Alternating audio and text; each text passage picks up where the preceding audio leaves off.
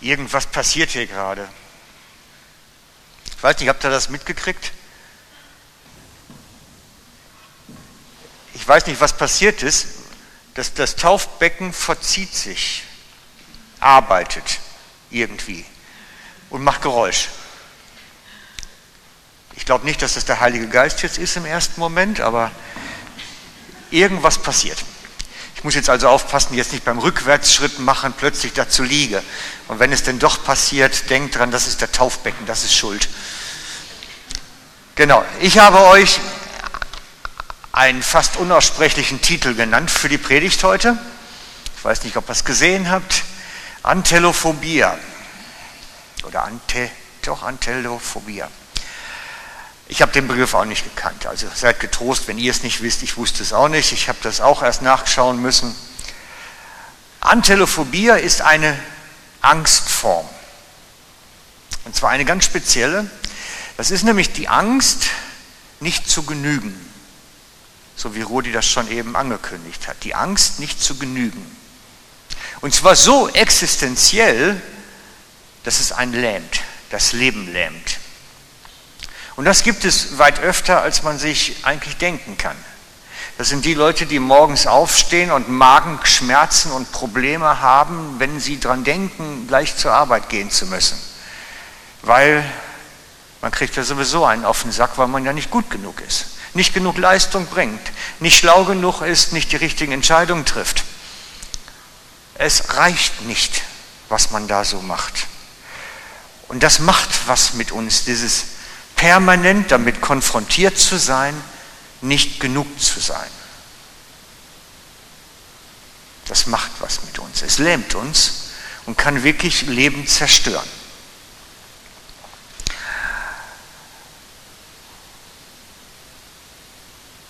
Wie entsteht so etwas? Ich glaube nicht, dass es dem Menschen in die Wiege gelegt ist. So nach dem Motto, das ist jetzt in deinen Genen drin und lebt damit und wird fertig. Das bezweifle ich ganz stark. Es kann eher sein, dass einer ein bisschen sensibler ist und der andere weniger, aber dieses Problem ist sicherlich nicht schon vorgeburtlich festzumachen, genetisch irgendwie oder durch Erbanlagen. Ich glaube, dass es daher kommt, dass wir in einer Welt leben, in der wir grundsätzlich nicht gut genug sind die uns das permanent vermittelt. Also spätestens doch seit dem Schulalter, wenn wir in die Schule kommen, werden wir da permanent mit konfrontiert. Erstmal, dass es ja vielleicht Bereiche gibt, die gut sind, aber doch schon eine ganze Menge, wo man dran arbeiten muss. Man wird ständig, kriegt man gesagt, hey, da ist noch Leistungspotenzial oder Steigerungspotenzial. Du könntest noch mehr. Das kennen wir alle, ne? Haben wir alle mal in der Schule gehört von unserem Lehrer.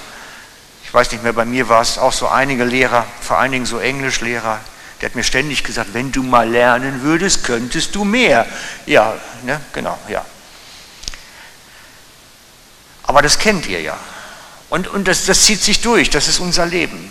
Das, das ist unser Leben. Wir reichen nicht. Es genügt nicht. Und es wäre noch mehr drin. Ne? Und ich habe mal überlegt, das ist dann, wenn wir älter werden, ne, dann, dann ist noch mehr drin. Ich meine, bei den Kindern, die Schulleistung kriegt man halt mal nicht mehr ganz so viele Rotstriche in der Deutscharbeit nachher. Und später dann, wenn es dann, ja, wenn es dann weitergeht in den Beruf, dann kann man halt mehr Umsatz machen. Du könntest mehr, würdest du dich mehr einsetzen. Ich weiß, ein großes deutsches Unternehmen, die haben ganz, ganz viele Vertreter draußen, Außendienstmitarbeiter. Und die haben das, ich glaube, das machen sie sogar heute noch, wenn der Umsatz nicht so ist, wie man das erwartet, dann ruft auch schon mal der Chef dann die Ehefrauen an.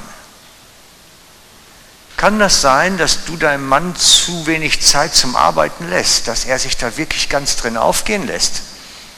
Da werden die Ehefrauen dann noch gezeigt, hey, das liegt bei dir. Ich weiß nicht, ob ich da jemals arbeiten wollte bei so einem. Also, und, und durch dieses, dieses permanent gedrückt werden, dass es ja nicht reicht, drückt es uns in so ein Hamsterrad des Lebens rein. wo wir anfangen zu machen und dagegen anzukämpfen. Hey, ich beweise denen das, ich kann das doch und das geht doch. Das lasse ich nicht auf mir sitzen. Und wer dann so diese innere Widerstandskraft nicht hat, der landet bei den Antidepressiva, Stimmungsaufheller, sonstige Sachen, bis er irgendwann nicht mehr arbeiten kann. Wir sind in einer Welt, die so funktioniert. Ich presse aus meinen Leuten das Beste und das meiste heraus. Und deswegen habe ich heute mir gesagt, wir sprechen mal über die Ängste. Weil diese Ängste prägen unser Leben nachher. Wenn wir ständig damit konfrontiert sind, nicht zu reichen, nicht zu genügen und es geht noch mehr. Und dann wird mit dem Finger gezeigt, der ist noch besser. Guck den doch mal an, nimm den mal als Vorbild. Ja? Jeder von uns kennt das. Davon bin ich überzeugt. Wenn man alt genug ist, hat man das alles schon mitgekriegt. Aber selbst die Schüler sollten das wissen von der Schule. Da wirst du auch immer konfrontiert. Hey, du hast noch Leistungssteigerungspotenzial. Ihr Schüler da oben. Also ja, ihr kennt das auch schon. Und das macht mit uns einen Schaden am Herzen. Das beschädigt am inneren Menschen etwas. Wenn man das ständig hört, es langt nicht. Wenn man ständig hört, es langt nicht und irgendwann tritt man auch schon so an und sagt, ja, ich verliere ja sowieso. Ich gehöre nicht zu den Siegern, zu den Gewinnern. Irgendwann macht das etwas mit uns. Es beschädigt die Seele des Menschen, den inneren Menschen. Und jetzt bringe ich euch die beste Botschaft, die ich bringen kann. Für Jesus bist du immer gut genug. Definitiv. Für Gott bist du immer gut genug. Du musst nicht besser werden. Er ist auch so ein Fan von dir. Ist so begeistert von dir. Auch wenn du es nicht hinkriegst. Weil er ist ein liebender Vater. Das ist das, was Jesus die ganze Zeit den Menschen gesagt hat. Ich weiß, die Kirchen haben daran auch einen Anteil, weil sie ständig vermittelt haben, du langst nicht. Auch dort gibt es diese Botschaft. Bei mir nicht. Die könnt ihr von mir nicht hören. Aber es gibt es auch. Und, gerade noch vor ein paar Jahrzehnten war das eher der Usus, dass man hörte, hey, du langst nicht für Gott, du musst dich anstrengen, heilige dich selbst, sonder dich aus, mach dein Leben besser, zeig, dass du Gott wirklich auch ernst nimmst. Wisst ihr, wie viele Leute das in der Psychiatrie getrieben hat? Ich habe einige davon kennengelernt, einige, das sind böse Geschichten. Gott ist nicht so. Gott ist nicht so. Die Kirche ist zum Teil so. Gott ist nicht so. Gott sagt, du bist gut. Ich nehme dich an. Ich mag dich so, wie du bist. Ich liebe dich. Ich möchte dich in den Arm nehmen, ob du dreckig bist oder nicht. Für unser nicht gut genug sein vor Gott, dafür ist Jesus da. Der gleicht das wieder aus. Der ist die Brücke. Der ist derjenige, der dann sagt, hey, das habe ich erledigt. Christus ist unsere Heiligung. Christus ist unsere Versöhnung. Er ist derjenige, der uns reinmacht. Hebräer 10, 10 bis 10, 14. Lest es mal. Das, das, ist, das ist die Wahrheit des Evangeliums. Gott liebt uns, wie wir sind.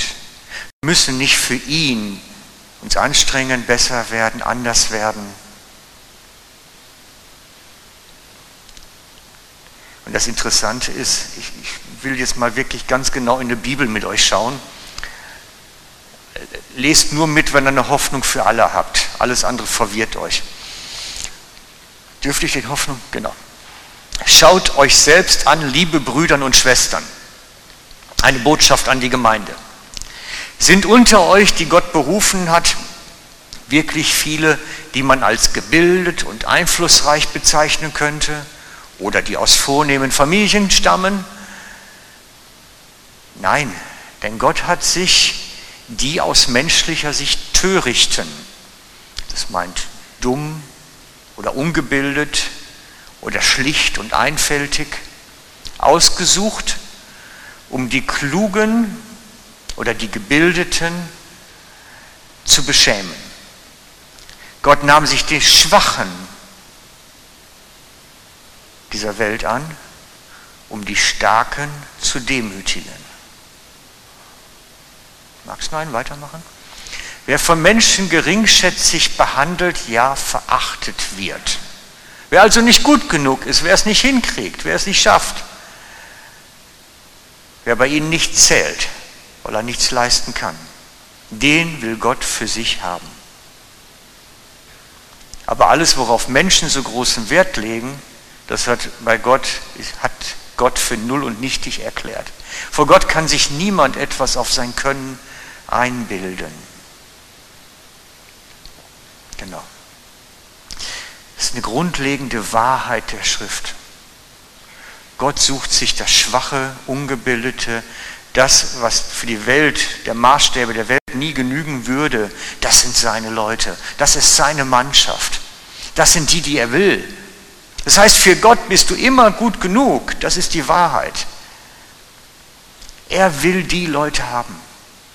Er will die Leute haben. Damit seine Stärke und Größe sichtbar wird. Darum geht es nämlich. Damit sich niemand etwas einbilden kann auf sein Können wir sollen uns nicht einbilden können, dass wir toll sind, dass wir schlau sind und irgendwas hinkriegen. Nein, seine Größe soll sichtbar werden, weil er wirkt. Das ist Gemeindepraxis. Gottes Größe soll sichtbar werden, wenn wir uns demütig erkennen, wer wir wirklich sind.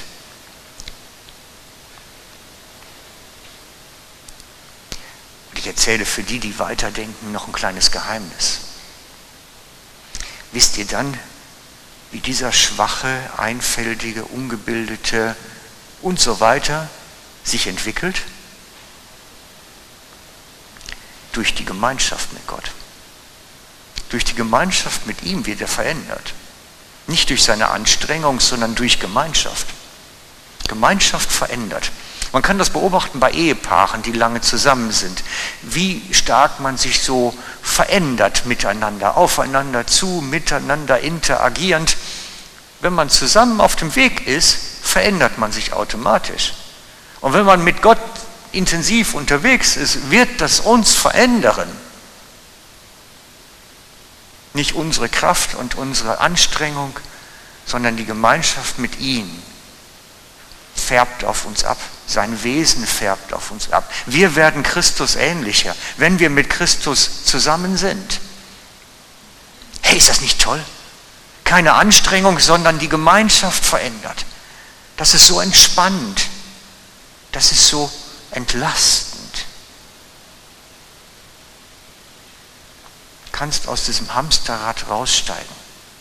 Das will die Welt haben von dir, das Hamsterrad. Gott will nur dich in den Arm nehmen, viel Zeit mit dir verbringen, Gemeinschaft haben, dich gern haben. Das möchte Gott haben. Für ihn musst du nicht leisten. Für ihn musst du nicht besser werden und krampfen. Einfach Zeit mit ihm verbringen. So wie kleine Kinder Zeit gerne mit ihrem Papa verbringen und mit ihm spielen und mit dem Auto hin und her fahren. Genau so. Genau so. Zeit mit Gott verbringen. Er liebt uns so, wie wir sind. Wie ein Vater sein Kind. Und ich habe euch das versucht zu vermitteln die letzten Wochen, indem ich immer wieder das gleiche Lied mit euch gespielt habe. Und einige haben gestöhnt, hey, das ist so schwer zu singen. Ich habe mir gedacht, wisst ihr was, wenn wir das bis Dezember singen, dann können wir es. Es ist einfach eine Frage des, des, der Wiederholung so ein bisschen auch. Ne? Manche Sachen klappen nicht auf Anhieb. Und, und wenn ihr keine Lust habt darauf, dann singt doch einfach irgendwie La La La mit oder irgendwas ähnliches. Man kann Gott auch mit einfachen Sachen Freude machen. Und ich lade euch ein, wir singen jetzt mit Vlado dieses Mal How He Loves Us, wie sehr uns Gott liebt.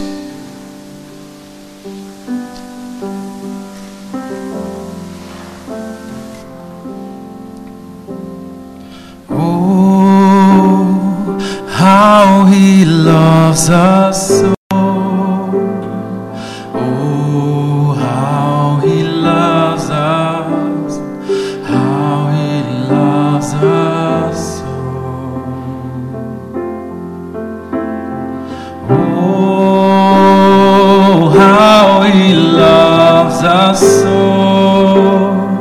Oh, loves us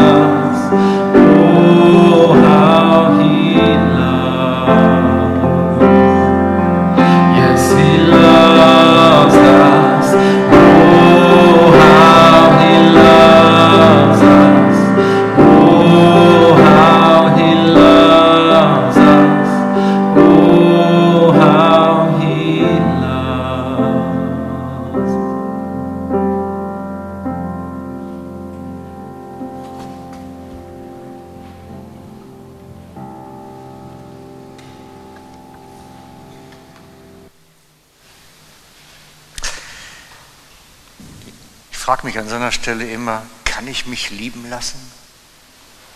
Das, kann ich mich in den Arm nehmen lassen? Ich weiß, dass der ein oder andere da so zwischenmenschlich Schwierigkeiten mit hat, wenn plötzlich ein Freund sagt, komm, lass dich mal herzen. Aber kann ich mich von Gott in den Arm nehmen lassen? Geht das wirklich? Und wie fühlt sich das an? Das ist eine Übung, denke ich. Es beginnt eigentlich für mich damit, dass ich es ertragen muss, einfach angenommen zu sein. Das muss ich erstmal ertragen können. Dass da keiner ist, der sagt, hey komm, du hättest aber, äh, und da ist noch was zu verbessern und da bist noch schmutzig und nein, dass da einer ist, der sagt, hey komm, ich will dich so, wie du bist. Das muss ich erstmal ertragen können. Das ist was Neues. Und ertrage ich einfach zu ruhen in Gott. Einfach in ihm zu sein. Früher gab es mal die Tradition des stille Zeitmachens.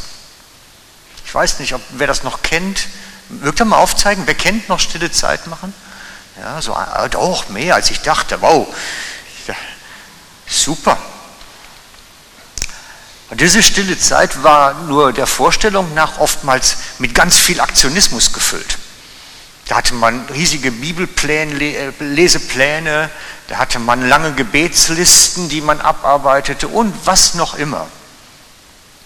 Und ich hatte ganz oft, so als ich in ganz jungen Jahren das beobachtete, so bei meinen geistlichen Vätern, den Eindruck, so still ist stille Zeit nicht. Die ist ganz schön geschäftig.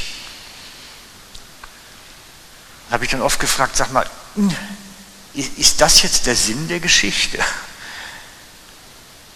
Geht es nicht viel damit, dass wir einfach mal Gemeinschaft mit Gott haben und einfach auch mal einfach bei ihm sein? Können wir sein oder müssen wir tun? Können wir sein oder müssen wir tun? Denn ich glaube, wir kommen ganz schnell auch im Christentum wieder in so eine Leistungsgeschichte rein. anstatt mal bei ihm zu sein. Und manchmal beginnt dieses, dieser Weg, das zu entdecken, bei ihm zu sein, damit, dass ich mir die richtigen Fragen stelle und Zeit nehme, die für mich mal zu durchdenken.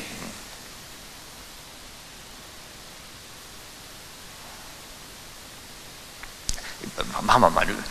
Hast du jemals auf dem Sofa gesessen und gesagt, so jetzt nehme ich mir mal Zeit für mich, ich tue nichts? Gibt von Loriot da eine ganz, ganz tolle äh, Comic-Geschichte zu. Sie ruft aus der Küche immer, was machst du? Und er sagt, ich tue nichts. Aber du musst doch irgendwas machen. Nein, ich tue nichts. Und zum Schluss ist er so genervt, dass er sie am liebsten umbringen wird. Er will wirklich nichts tun. Aber kann man das? Nichts tun, nichts denken, einfach da sitze? Also mir fällt das wahnsinnig schwer, weil irgendwas läuft immer. Und es braucht schon sehr, sehr viel Übung dazu, mal nichts zu tun sich auf eine grüne Wiese zu legen und den Wolken zu gucken.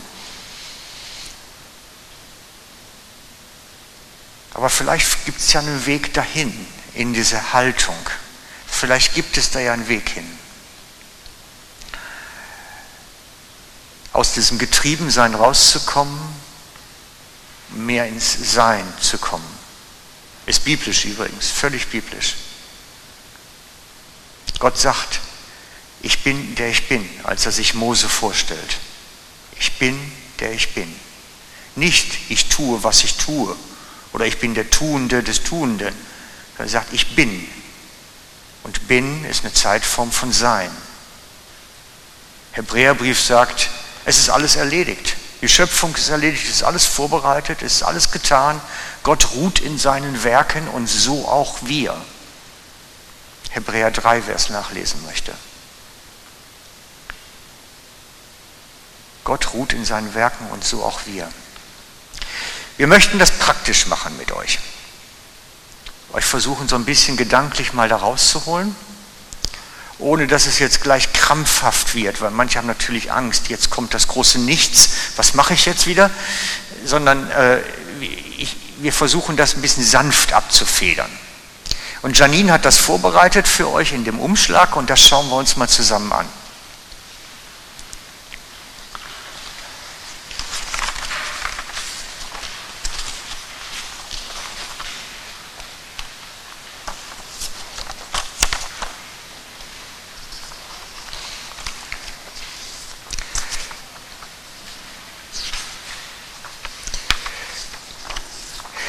Also ich möchte eigentlich anfangen mit der Bibelmeditation. Das ist einer der beiden weißen Zettel. Die Bibelmeditation ist doppelseitig. Auf der einen Seite sind Bibelstellen angeführt, die man benutzen kann.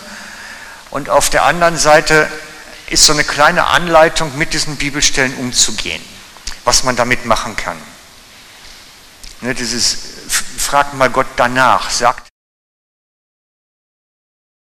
zu kommen dann auch dass der Geist uns etwas zeigt. Und wer sagt, so mit Bibelstellen habe ich es nicht, ich komme damit nicht so ganz so gut klar, der kann natürlich auch einfach Stunde der Wahrheit machen. Das ist der farbige Zettel. Bei der Stunde der Wahrheit geht es darum, eher direkte Fragen an Gott zu richten und versuchen, das Gespräch mit ihm aufzunehmen. Zu einer kleinen, ist eine kleine Anleitung dafür. Ne, zum Beispiel die erste Frage, bin ich liebevoll und wundervoll trotz meiner Schwachstellen? Mal Gott fragen, findest du mich liebevoll? Zeig mir doch mal, wie du mich siehst. Und das dritte ist so für die, die, die visueller noch sind, das ist die Bildmeditation.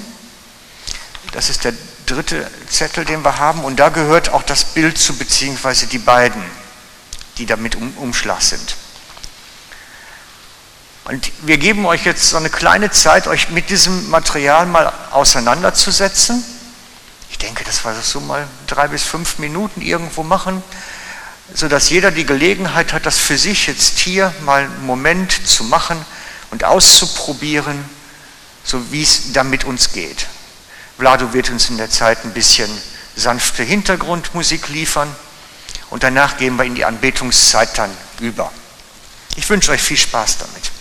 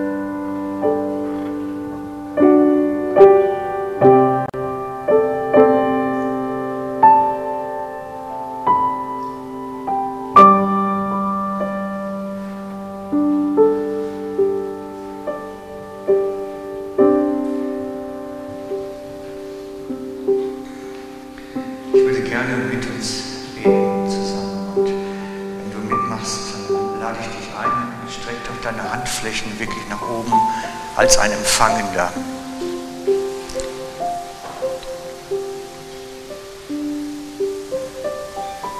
Herr, du weißt, wie es in uns aussieht, in unserem Herzen, in unserer Seele. Du weißt, was uns verletzt hat auf unserem Lebensweg und was dieses Nicht-Genug-Sein mit uns gemacht hat. Und wir wollen dir diese Verletzung bewusst bringen, irgendwie nie genügen zu können, ständig hören zu müssen, es reicht nicht. Wir wollen es dir bringen und wir laden dich ein, komme du mit deinem Heiligen Geist jetzt und berühre du unsere Herzen, unsere Sinne, unsere Gefühle. Komm du da hinein, berühre du jeden, der empfangen möchte in diesem Moment. Und lege tief in unser Herz hinein diese Verankerung, diesen Anker in der Seele, dass wir bei dir gut sind und dass es für dich reicht. Schreibe es in unser Herz hinein, schreibe es in unsere Seele, dass wir dein sind, so wie wir sind. Und heile unsere Verletzungen, die wir empfangen haben, durch das, was Menschen uns angetan haben. Komm, Jesus, wirke du. Wirke du durch deine Kraft, Jesus.